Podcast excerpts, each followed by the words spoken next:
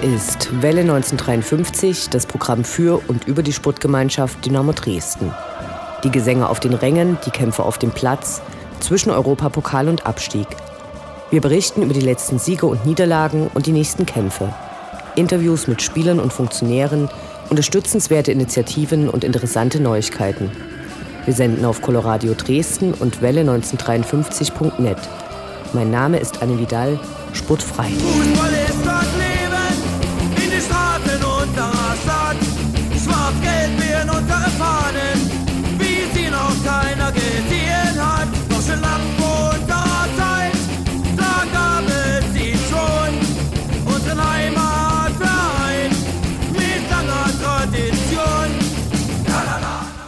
Der Frühling kommt, aber die Stimmung ist derzeit mehr als bescheiden. 2015 ist bisher ein schlechtes Jahr für die SGD. Auf dem Rasen wurden sechs von sieben Pflichtspielen verloren. Das 0 zu 1 hat das Unentschieden der letzten Saison abgelöst. Der Trainerwechsel zeigte bisher keinen Aufwärtstrend. Unser Geschäftsführer Sport Ralf Minge gab der Tageszeitung Die Welt ein Interview, in dem er sich für Dennis Erdmanns Aussagen nach dem Dortmund-Spiel entschuldigte und brachte damit die Fans gegen sich auf. Der Entzug der Akkreditierung für einen Journalisten vor dem Pokalspiel brachte Dynamo dann sogar in die Feuilletons großer deutscher Zeitungen. Die schlechten Leistungen auf dem Platz lassen viele fragen, was denn jetzt noch helfen könne oder ob es das für die Saison war. Einige unken sogar über einen immer noch möglichen Abstieg. Aber was wäre das Leben der Dynamo-Fans ohne Leiden? Und so schauen wir auf die kommenden Spiele und sprechen mit Erik Spannaus, der den Statistikblog Ballsalat betreibt und der vor kurzem sein Buch 111 Gründe, Dynamo Dresden zu lieben vorgestellt hat. All dies jetzt in der 16. Ausgabe von Welle 1953, sportfrei.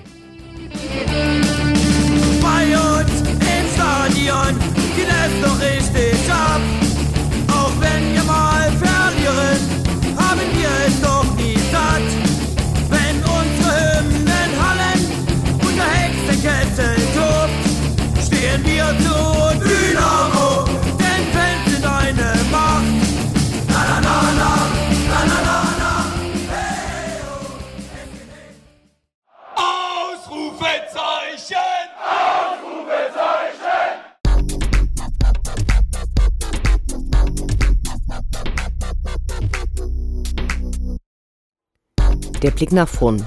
Die nächsten Spiele, die nächsten Termine. Hoffnung und Zuversicht. Niederlage oder Ufter.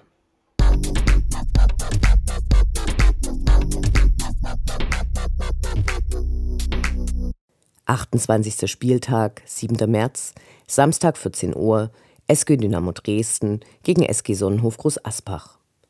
Das sollte ein ganz besonderer Tag werden – 30.000 plus, Groß Asbach macht die Hütte voll, war die ausgegebene Devise. Dazu die Abschaffung des Gästeblocks, die Groß Asbacher zwischen den Dynamo-Fans.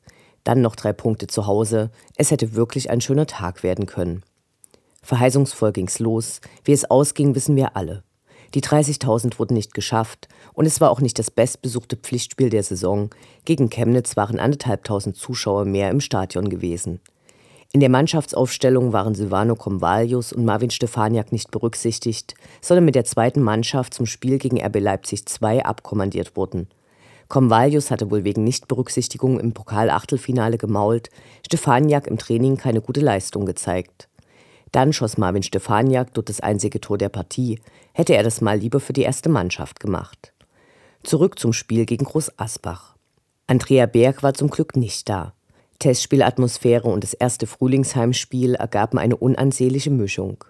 Klar hatten die Jungs das Pokalspiel in den Beinen, was körperlich und sicher auch mental seine Sporen hinterlassen hatte. Die von Trainer Peter Nemeth umgestellte Mannschaft konnte Groß Asbach nicht wirklich was entgegensetzen und sah auch nicht engagiert aus.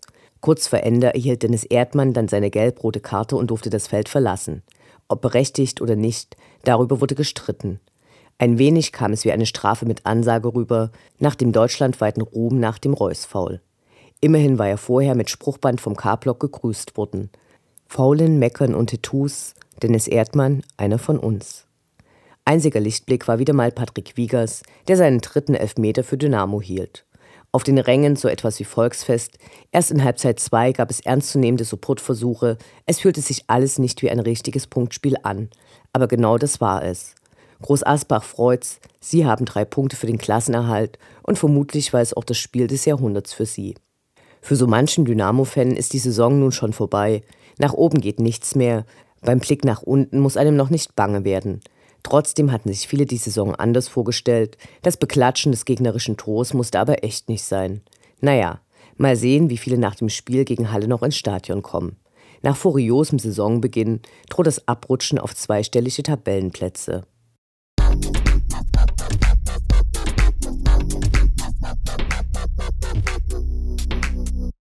29. Spieltag, 14. März, Samstag 14 Uhr, 1. FSV Mainz 05 U23 gegen die SGD. Wer gedacht hatte, dass es nach den desaströsen Partien gegen Kiel und Groß Asbach eigentlich nur besser werden konnte, wurde enttäuscht. Das erste Mal für Dynamo im Bruchwegstadion, der überwiegende Teil der Fans zur SGD zugehörig, die einen guten Support lieferten. Allein, es half alles nichts. Mit 0 zu 1 fiel das Ergebnis noch schmeichelhaft aus. Zum Glück sahen nur 2400 Leute diese Partie, die damit hoffentlich bald im Niemandsland der Fußballgeschichte verschwinden wird. Justin Eiles machte keinen glücklichen Eindruck. Michael Hefele im gegnerischen Strafraum erinnert immer etwas an Rico Hanke. Silvano Comvalius und Marvin Stefaniak waren nach der vom Trainer verordneten Zwangspause wieder dabei. Auf der Gegenseite eine beherzte Mainzer Mannschaft, deren schlechter Tabellenplatz nicht Ausdruck ihrer Leistung war, zumindest nicht gegen ganz schwache Dynamos. Dazu unglücklicherweise noch ein guter Keeper, der die wenigen Chancen der SGD zunichte machte, wenn Dresden sich nicht gerade selbst im Weg stand. Nach dem Abpfiff war die Mannschaft noch für einige Minuten am Zaun und bekam den Kopf gewaschen. Woran es lag, darüber konnte keiner der Beteiligten eine schlüssige Antwort geben. Große Ratlosigkeit.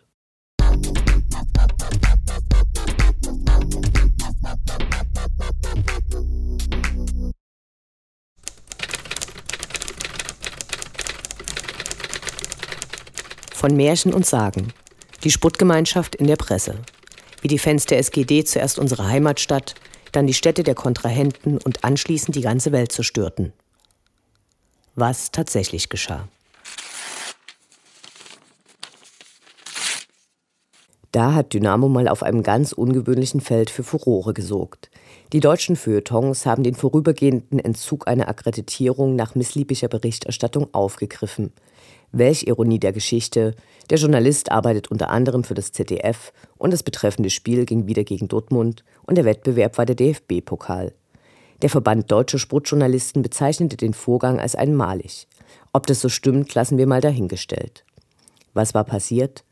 Der freie Journalist Ulrich Krömer verfasste einen, nun ja, tendenziösen Vorbericht für das Dortmund-Spiel, der am Morgen des Pokal-Achtelfinales auf der Homepage des ZDF veröffentlicht wurde. Robert Schäfer schrieb eine Mail an das ZDF, der Text wurde von der Seite genommen. Danach wurde die Akkreditierung wieder erteilt. Genau das ist nun der Kern der Sache.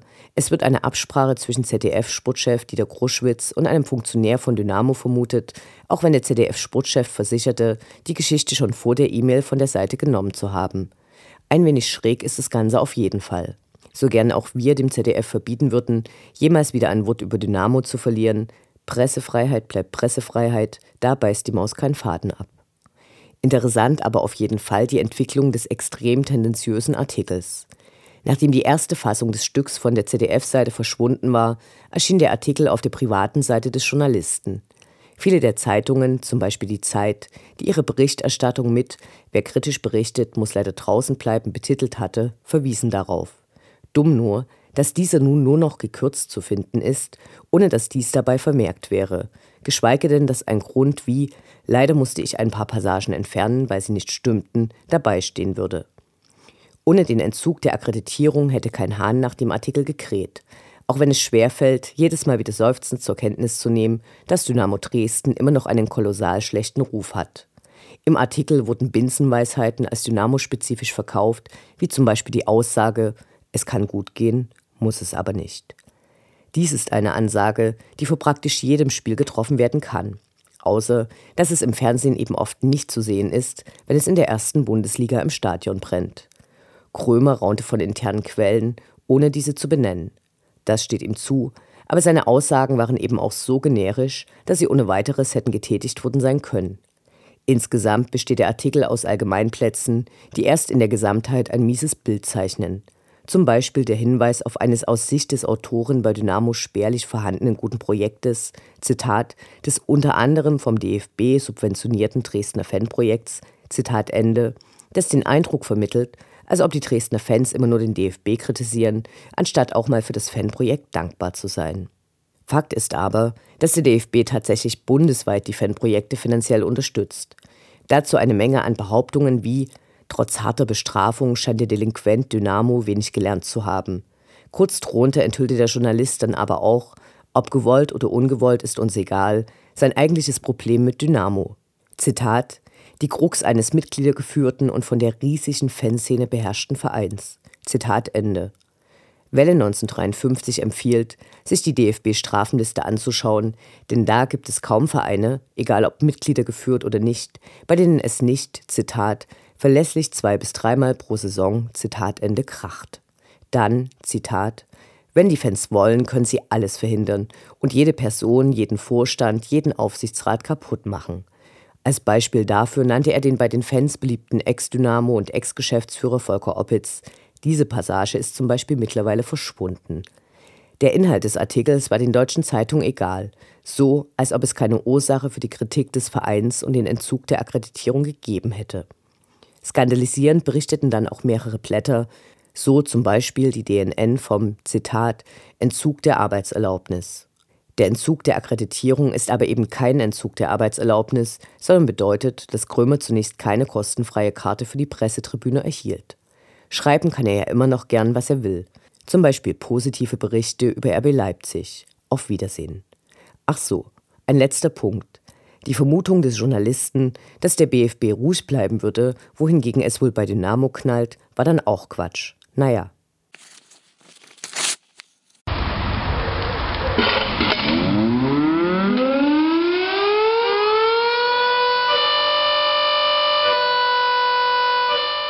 Station 1953 von der Notaufnahme zur Rekonvaleszenz zur Krankensituation im Kader.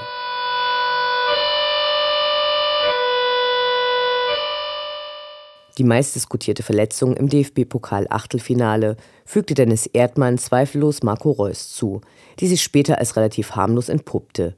Dennis Erdmann aber wegen flapsiger Kommentare bundesweit bekannt machte. Für das Spiel von Dynamo hingegen viel bitterer. In der 69. Minute verletzte sich Yannick Müller bei einem Zweikampf schwer und wird für einige Wochen ausfallen. Die Diagnose, die erst zwei Tage nach dem Spiel veröffentlicht wurde, nennt einen Außenbandanriss und eine Innenbanddehnung des rechten Sprunggelenks. Der Ausfall Yannick Müllers, der zuletzt immer starke Leistungen in der Innenverteidigung und im defensiven Mittelfeld gezeigt hatte und im Kader zurzeit immerhin an sechster Stelle der geleisteten Einsatzminuten steht, kommt zur absoluten Unzeit. Mittlerweile trainiert Yannick Müller wieder mit dem Ball. Wir wünschen schnelle Genesung. Marco Hartmann, Dominik Baumann und Paul Milde haben ihre Reha abgeschlossen und trainieren nun wieder mit der Mannschaft. Aber gut, ich meine, alles, was ich jetzt rede, ist alles Schall und Rauch. Das Interview. Gespräche mit Spielern, Funktionären, Initiativen, Freund und Feind.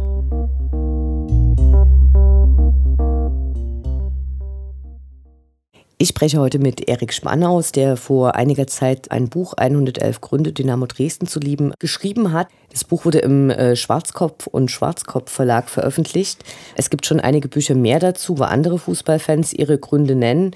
Nun das erste Buch, äh, das diesen Titel tatsächlich verdient. Erik betreibt nebenbei noch einen speziellen Blog, Ballsalat, der sich mit Statistik rund um Dynamo Dresden beschäftigt. Hallo Erik. Hallo. Wie bist du denn damals zu Dynamo gekommen? Also das ist ein paar Jahre her, ähm, 1989, also in der ersten Saison, wo wir nach zehn vergeblichen Versuchen äh, wieder Meister geworden sind. Da hat so meine Erweckung stattgefunden. Also mein Opa saß vorm Radio, hat sich die Spiele angehört. Ich habe mich immer mal dazugesetzt, fand das äh, insgesamt ja spannend, äh, habe aber keinen Spieler gekannt, war noch nie im Stadion und das klappte auch nie, dass ich ins Stadion gehe. Ich habe quasi Dynamo von außen kennengelernt. Aber man hat mitgekriegt, so im Umfeld, dass ganz Dresden ja, elektrisiert zu sein schien von äh, dem, was da geschah. Also einfach, man war lange kein Meister geworden. Es war, die ganze Stadt dürstete danach. Und außerdem war das das Jahr, wo wir das erste und einzige Mal in einem Halbfinale im Europapokal äh, gewesen sind. Ja, und irgendwie da hat es mich zu Dynamo hingezogen. Äh, wann bist du dann zum ersten Mal ins Stadion gegangen? Das erste Mal ins Stadion gegangen bin ich im Herbst 1993 gegen Bayer Uerding. Das war ähm, eigentlich so im Nachgang ein relativ trauriges Spiel. Ähm, wir haben 1 zu 2 verloren und ähm, ja, ich hatte da einen großen Paten mit. Also meine Eltern hätten mich nie ins Stadion gelassen, einfach weil die immer Angst hatten, dass mir was passieren könnte. Und wir hatten einen Nachbarn, der war so groß wie breit und schon eine ehrfurchtsvolle Person und der hatte irgendwann mal einen schwarz-gelben Schal um und hat mich mitgenommen und das war schon ein tolles Erlebnis, erst einmal selber entscheiden zu können, was ich im Stadion sehe und nie, was die Kamera eingefangen hat. Und äh, wie ist es dann dazu gekommen, dass du das Buch 111 Gründe, Dynamo Dresden zu lieben, geschrieben hast? muss ich ein klein bisschen weiter ausholen. Also ich habe äh, damals, wo Dynamo in die Bundesliga gekommen ist, äh, war es ja so, es gab immer diese, diese Sonderhefte vom Kicker, wo jedes Jahr äh, oft geschrieben wurde, wer hat wie viele Tore geschossen, wer hat wie viele Spiele gemacht und irgendwie das hat mich fasziniert. Also diese Zahlen der anderen Bundesligisten, wo manche Le äh, Spieler 300 Spiele oder so gemacht haben und bei Dynamo war alles weiß, weil die hatten ja vorher Oberliga gespielt, es gab das noch nie. Und dann war es halt so, dass äh, Thorsten Gütschow, äh, ein Stürmer der damaligen Zeit, im ersten Jahr zehn Tore geschossen hat, dann noch zwei Tore geschossen ist und dann nach, äh, in die Türkei gewechselt ist. Und im Kicker-Sonderheft stand jedes Jahr, äh, er bei seinen zehn Toren ist er da geblieben. Also die haben zwei Tore einfach mal vergessen. Und äh, das war jedes Jahr das gleiche, ich war jedes Mal neu enttäuscht. Und wo dann äh, der Lizenzentzug kam und Dynamo auf immer äh, wieder Drittklasse spielen musste, habe ich dann selber begonnen, meine Zahlen äh, zu notieren, also Spiele äh, aufzuschreiben. Und das habe ich dann irgendwie, man hat begonnen, es wird immer schwieriger, das Ganze wegzulassen. Ja, und irgendwann äh, hatte ich das 15, 16 Jahre gemacht und dann meinte mein Bruder, dass es da vielleicht mal Zeit wäre, das Ganze vielleicht auch mal anderen zugänglich zu machen. Daraus ist dann der, der Blog Ballsalat entstanden. Darüber bin ich dann angeschrieben worden, ob ich für ein Online-Magazin äh, mit über Dynamo was schreiben möchte. Und darüber ist dann der Schwarzkopf von Schwarzkopf Verlag äh, auf mich aufmerksam geworden. Und die wollten halt diese Buchreihe ergänzen mit Dynamo Dresden und es sollten keine Profi-Journalisten oder Schriftsteller machen, sondern sollten einfach quasi Fans für Fans schreiben. Meinst du, dass das Kostengründe hatte, dass der Verlag einen Fan dafür explizit haben wollte und sich quasi das äh, Journalistenhonorar sparen wollte? Oder? Das, das kann ich so nie sagen. Also ich habe am Anfang auch das Gefühl gehabt, wo ich angeschrieben worden bin, so ein bisschen Verlag sucht Autoren und äh, mach uns das mal kostenlos. Das war es auf keinen Fall. Also ähm, ich habe dafür eine, eine, eine, Summe bekommen. Die ist nie so, dass ich davon leben kann. Also wenn ich mir überlegt habe, wie viel Zeit ich reingesteckt wird und was mein Honorar war, ähm, ja, das findet nicht zusammen. Ich denke, das Besondere ist einfach, dass ähm, wirklich diese Sicht des Fans, dieses Mitleiden, dieses Mitfreuen, dieses Mitfiebern, äh, enttäuscht werden, große Erfolge zusammenerleben, dass das einfach ein anderer Blick ist, als wenn jemand ein Buch über einen Verein schreibt, den er gar nicht kennt. Die wollten also im Prinzip explizit ein Buch haben, was die journalistische Distanz, die ganz oft angemahnt wird, quasi außen vor lässt und tatsächlich jemanden haben, der mit Leidenschaft darüber schreiben kann. Also das ist mir auch gesagt worden, dass die jetzt schon ein subjektives äh, Buch haben möchten, dass die meine Sicht äh, auf den Verein haben möchten. Die haben wir auch ein Buch über einen anderen Verein noch vorher geschickt, wo ich mich sozusagen selber informieren konnte. Und ähm, es geht sozusagen um die Sicht, die ich habe, die wahrscheinlich auch noch eine andere ist, wie du sie hast, wie das andere Fans haben. Also das Buch ist angreifbar, aber das soll es auch sein. Gerade das macht es ja vielleicht auch aus. Wie sind die Recherchen zu dem Buch gelaufen? Also, weil das Buch besteht eben aus 111 Kapiteln, in denen verschiedene Gründe abgehandelt werden. Da konntest du ja wahrscheinlich nicht nur aus deinem Ballsalat Statistikblog schöpfen, sondern wie sind da die Recherchen abgelaufen dazu? Ich würde denken, so ein, so ein Statistik Teil, wenn das Buch nur daraus besteht, das wäre auch sehr, sehr langweilig geworden. Also das ist mein Febel, aber das ist halt eine, eine Nische.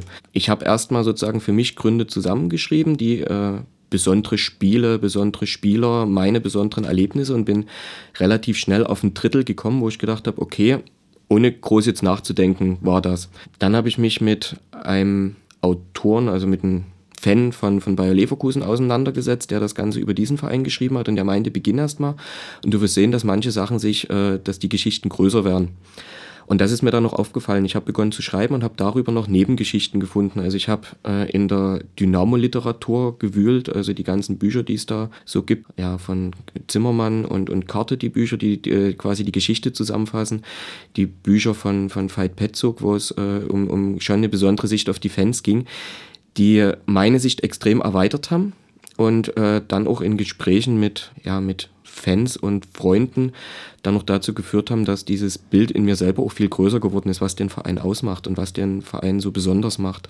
Bist du auch in äh, Archive gegangen? Also gibt es in, dein, in, in deinem Buch Sachen, die so bisher noch in keinen Büchern zu lesen waren über Dynamo Dresden? Ähm, ich denke, Sachen, die überhaupt nicht zu lesen sind, zu finden, ist, ist relativ schwierig. Ich habe äh, mich mehrmal, mehrfach in die Sächsische Landes- und Universitätsbibliothek gesetzt, habe dort in Zeitungen äh, aus den 50er Jahren äh, quasi äh, versucht, Sachen zu finden. Da war natürlich die Berichterstattung in, in viel geringeren Maße und äh, auch in einer ganz anderen Schreibweise, wie wir es heute nicht machen. Alleine das war wahnsinnig spannend und dann, äh, ja, habe ich darüber quasi auch Sachen mitbekommen, die mir so noch nie unbedingt bewusst waren. Also dass Dynamo von der Oberliga innerhalb von drei, vier Jahren bis in die Viertklassigkeit durchgereicht wurde.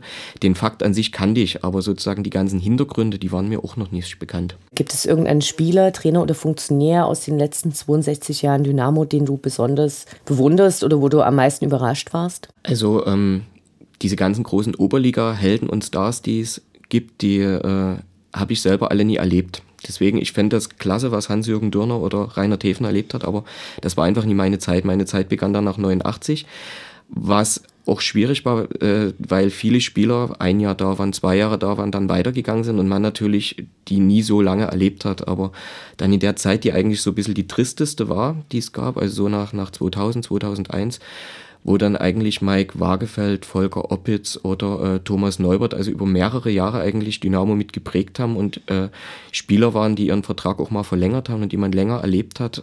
Das sind so die Spieler, wo ich heute auch noch sage, das, das ist so eher meine Zeit. Erzähl noch was zu deinem Blog. Du hast ihn eine Zeit lang dann auf Eis gelegt, während du das Buch geschrieben hast. Äh, du hast jetzt aber wieder angefangen, oder? Hm. Ähm, ja, das war einfach eine, eine Sache, die zeitlich immer komplizierter wurde. Also ich äh, habe einen Job mit 40 Stunden, habe eine Familie und habe diesen Blog betrieben und dann kam halt dieses Angebot, das Buch zu schreiben, was ich eine wahnsinnige Herausforderung äh, fand und aber mir nie so bewusst war, wie viel Zeit das wirklich in Anspruch nehmen würde. Ich habe dann bis zum letzten Saisonende quasi das noch intensiv äh, versucht zu betreiben. Ja, und dann war es einmal so, dass die zweite Liga gegen die dritte eingetauscht wurde. Ich an manchen Ecken noch meine Zahlen wieder ein bisschen äh, aktualisieren musste und nebenbei natürlich die heiße Phase des Buches kam. Deswegen war dann so von, vom, von Saisonbeginn bis November war da eigentlich relativ wenig in dem Blog. Jetzt äh, sind inzwischen die Zahlen wieder aktuell und jetzt versuche ich schon wieder dort mehr dazu zu schreiben, in dem Umfang, der mir halt möglich ist. Greifst du mittlerweile auf andere Quellen zurück? Also mir ist aufgefallen, dass in den letzten Jahren immer äh, bessere und ausgefeiltere Datenbanken im Internet gibt, bei denen relativ viel zu finden ist, äh, sowohl bezogen auf Mannschaften, auf Spieltage, auf die Bilanz von einzelnen Spielen mhm. oder fasst du die Zahlen speziell für Dynamo nochmal anders zusammen, als sich das dort finden lässt? Also so wie ich äh, quasi 1995 begonnen habe, dass ich äh, quasi über jedes Buch mein eigenes Protokoll führe, das habe ich so beibehalten. Überprüfe viele Sachen nochmal mit den Statistikteil vom, vom Kicker.de, von Weltfußball oder von Fußballdaten habe da manchmal auch Unterschiede äh, festgestellt zu dem, was ich damals in Zeitung oder äh, gefunden habe oder halt im Stadion, wenn ich dort war. Und äh, versuche dann aber schon das Spezielle für Dynamo rauszuheben. Also sozusagen diese äh, Bilanzen gegen andere Vereine, die finde ich so selber spannend. Aber für mich geht es wirklich mehr oder weniger darum zu sehen, ähm, wie sind die Zahlen direkt bei Dynamo? Also welche, welche besondere Besonderheiten haben die Spieler geschafft? Ähm, wer hat was geschafft, was es vorher noch nie gab? Wie oft gehst du eigentlich ins Stadion? Also dadurch, dass ich eine Familie habe und im Schichtdienst äh, arbeite, ist es eigentlich so sieben bis zehn Mal in der Saison. Jetzt zuletzt das Dortmund-Spiel habe ich glücklicherweise äh, über Umwege eine Karte bekommen. Äh, das Spiel gegen Groß Asbach habe ich trotz des Nachtdienstes äh, mit wahrgenommen. Ja, war äh, eine interessante Sache, vor allen Dingen auch zu sehen, äh, wie ein Spiel fanmäßig ganz anders ablaufen kann. Du bist im Frühjahr letzten Jahres stark in die Kritik gekommen, weil du auf Twitter RB Leipzig zum Aufstieg gratuliert hast. Was ist da passiert? Ähm, ja, das war eine Erfahrung, die auch für mich äh, neu war. Ähm, wobei ich dazu sagen möchte, ich habe nicht RB Leipzig zum Aufstieg gratuliert, sondern ich habe dem Rote Brause-Blogger zum Aufstieg seines Herzensvereins gratuliert. Also man kann ja zu RB Leipzig stehen, wie man möchte. Ähm, das Ding ist einfach, er ist ein Fan dieses Vereins, der ist aufgestiegen. Ich kenne ihn persönlich, ich habe ihm gratuliert. Größer ist die Geschichte eigentlich nie, die ist anders aufgefasst worden. Ja, und äh, das führte halt dazu, dass ähm, ja, mir eigentlich mein Fanturm zu Dynamo Dresden abgesprochen wurde. Aber ich denke, so eine, so eine Sachen passieren. Man sollte halt immer denken, der Verein ist das eine, zu dem kann man stehen, aber die Personen, die hinter dem Verein stehen, die sind Fans. Und die sind vielleicht auch Fans von RB Leipzig. Und ähm, wo wir äh, letzten Sommer gegen Bielefeld gespielt haben, habe ich äh, Nachrichten von genauso von Fans von, von Rot-Weiß Erfurt, von Hansa Rostock, von RB Leipzig bekommen, die auch uns äh, quasi unterstützen wollten, äh, dass wir das gegen Bielefeld irgendwie hinbekommen. Also ich denke, so kleinkariert muss man dann vielleicht manchmal auch nie sein, alles immer äh, unter der Sicht äh, sehen zu wollen, unter der man es gerade sehen möchte. Möchtest du eine Prognose wagen, wo Dynamo am Ende der Saison steht? Also der, der unglückliche Dynamo-Fan, den es so zurzeit gibt, der ist nie so intensiv in mir verwachsen. Also ich denke einfach, wir wussten ja, es kommt quasi schon eine Art Experiment auf uns zu, viele neue Spieler. Ich denke, am Anfang haben, haben sie das geschafft, was im besten Fall möglich ist. Und das hat unser aller Erwartungshaltung natürlich hochgedrückt. Ich hatte in der Winterpause auch die Hoffnung, dass es eventuell auch reichen konnte, aber so eine saure Gurkenzeit die passiert. Ich hoffe, dass wir uns in, auf dem Platz, den wir jetzt am stabilisieren können, den vierten Platz wäre natürlich schön, aber ich glaube, das ist ein bisschen sehr gewagt, dort noch hinzukommen. Also wenn es einstellig wird, können wir, glaube ich, zufrieden sein. Dann danke ich dir für das Interview und wünsche dir weiter viel Glück mit deinem Ballsalat-Blog. Vielen Dank.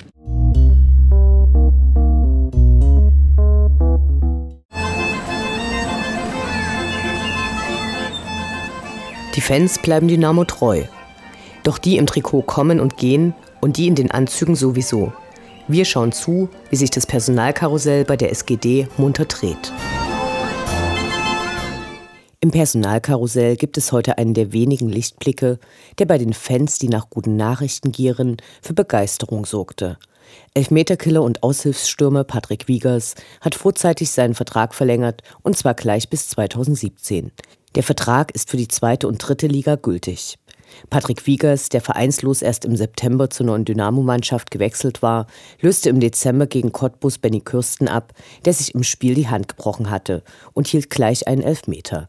Das gelang ihm noch gegen Wiesbaden und Groß Aspach und entspricht einer Quote von 100 Prozent. Zumindest bis zum Ende der Saison dürfte er gegenüber potenziellen Strafschützen klar im psychologischen Vorteil sein.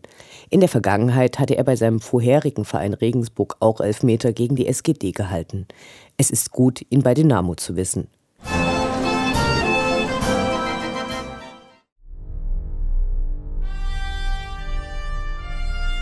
Unendlich sind die Weiten des Universums der Sputtgemeinschaft Dynamo Dresden. Alles rund um die SGD.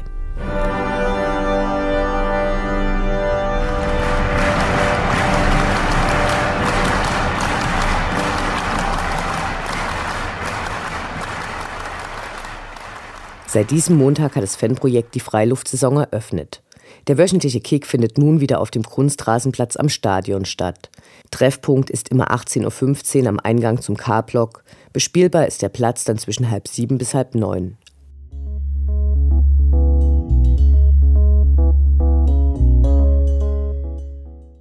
Das Fanprojekt vergibt zwei Stellen für ein freiwilliges soziales Jahr, kurz FSJ. Dies ist zum einen eine Stelle im Bereich Politik, zum anderen eine im Bereich Sport. Bewerben können sich alle zwischen 19 und 26. Das FSJ läuft von September 2015 bis August 2016. Angesiedelt sind die beiden Stellen vorrangig im Lernprojekt Denkanstoß des Fanprojekts und sollen die Möglichkeit geben, Praxiserfahrungen im Bereich der Kinder- und Jugendarbeit zu sammeln. Weitere Informationen findet ihr auf der Seite des Fanprojektes.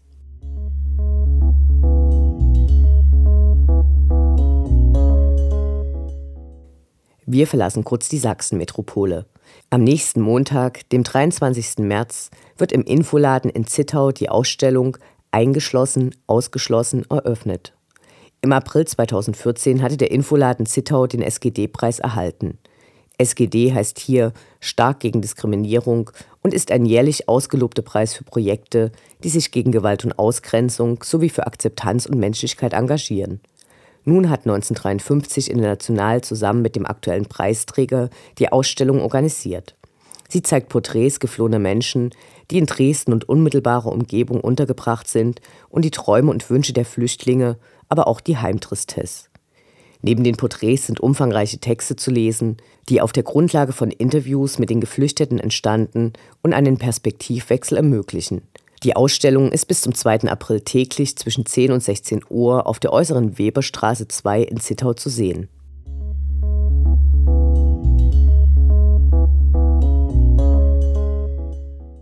Zum 62. Dynamo-Geburtstag wird bereits zum achten Mal unter den dynamischen Hobbyfußballern der SGD Cup ausgespielt, der von der Fangemeinschaft und der Fanabteilung der SGD veranstaltet wird. Das Hallenturnier findet in der Dresdner Sachsenwerk Arena in Niedersedlitz statt. Startberechtigt sind die ersten zwölf Teams, die sich angemeldet haben. Gespielt wird auf Kunstrasen mit vier Feldspielern und einem Torwart. Dabei können bis zu zehn Spieler für ein Team nominiert werden. Die Antrittsgebühr beträgt, Überraschung, 1953 Euro pro Team. Versprochen ist reichhaltig Verpflegung und die Aussicht auf lockere Gespräche mit Sportlern des Kaders und Gremienmitgliedern.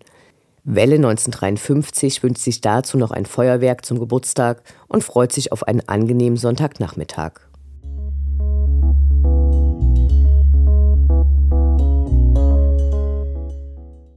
Die jährliche Wahl des besten Stadionheftes in der dritten Liga steht an. Nun ist es an allen Dynamo-Fans, den Kreisel, unser Stadionmagazin, auf den ersten Platz zu hieven.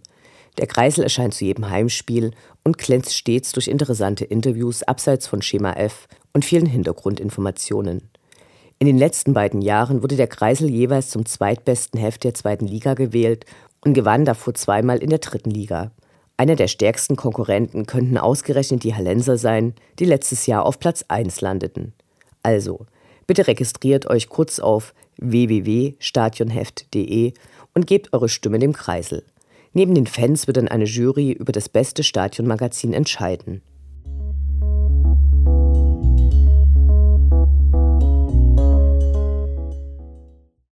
Das ist dein Inhaus!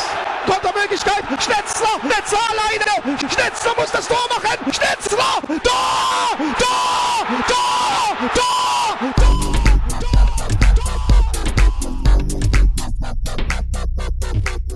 Der Blick zurück. Was ist passiert? Was war großartig? Was hätte nicht geschehen dürfen? Infos zu den absolvierten Liga- und Pokalspielen.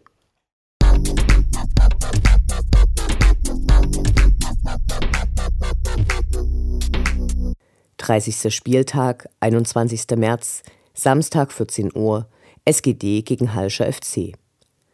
Neun Spiele noch bis zum Saisonende. Los geht's auf jeden Fall mal mit einem Kracher, der, trotz vieler zurzeit extrem enttäuschter Fans, das Stadion rund noch einmal füllen dürfte. Halle kommt zu Besuch, die seit fast 14 Jahren kein Dresdner Stadion mehr von innen gesehen haben. Fehlen wird neben den Verletzten auf jeden Fall Michael Hefele, der sich im Spiel gegen Mainz seine zehnte gelbe Karte abholte. Darüber dürften derzeit nicht viele Fans enttäuscht sein. Wie es ausgeht, ist völlig offen und hängt komplett davon ab, wie sich unsere Goldfüße präsentieren. Klasse wäre es, wenn die Mannschaft an die euphorisierende Spielweise des Herbstes anknüpfen könnte. Die Hallenser wollen mit dem Sonderzug, von ihnen HFC Fenkofen Express genannt, anreisen. Keinen Sonderzug haben hingegen die Chemnitzer bekommen, die zum zeitgleich in Cottbus stattfindenden Ostclubspiel antreten.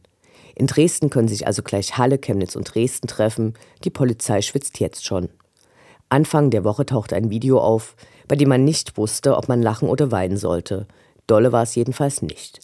Ein maskierter Hallenser hat einen Platten im Fahrradreifen und ärgert sich, ein zweiter brennt was Kleines ab und dann wird immer stupende wiederholt, auf nach Dresden. Nun ja, armselig. In der Liga steht Halle derzeit mit nur einem Zähler weniger auf Platz 10.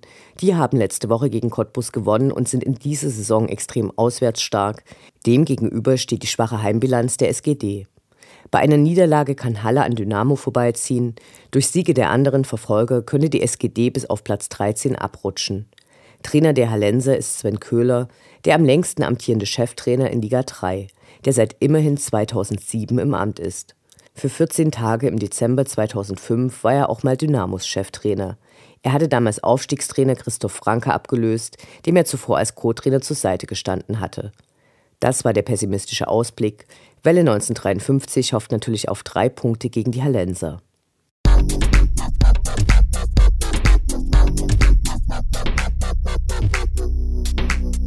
»27. März, Freitag 18 Uhr, Testspiel SGD gegen FK Slovan Liberec in Großschweidnitz. Wenn das Frühlingswetter mitmacht, könnte der Ausflug zum Testspiel gegen den tschechischen Erstligisten FK Slovan Liberec ein hübscher werden. Grund für das Spiel ist, dass Peter Nemeth in der Länderspielpause gegen einen starken Gegner testen möchte. Gespielt wird im Heinz-Bahner-Stadion in Großschweidnitz in der Nähe von Löbau. Es werden 2000 Gäste erwartet, 5 Euro pro Vollzahler. Das ist doch mal ein schöner Preis.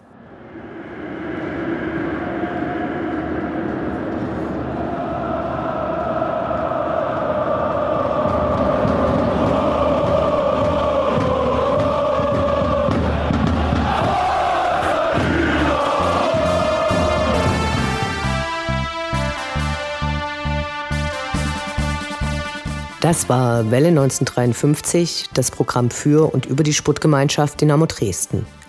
Die neue Sendung über die SGD, uns, die Fans und alle Neuch- und Widrigkeiten auf dem Weg zum Europapokal gibt es in zwei Wochen bei Coloradio und zum Nachhören im Internet auf welle1953.net als Podcast, den ihr selbstverständlich abonnieren könnt, um keine Sendung zu verpassen.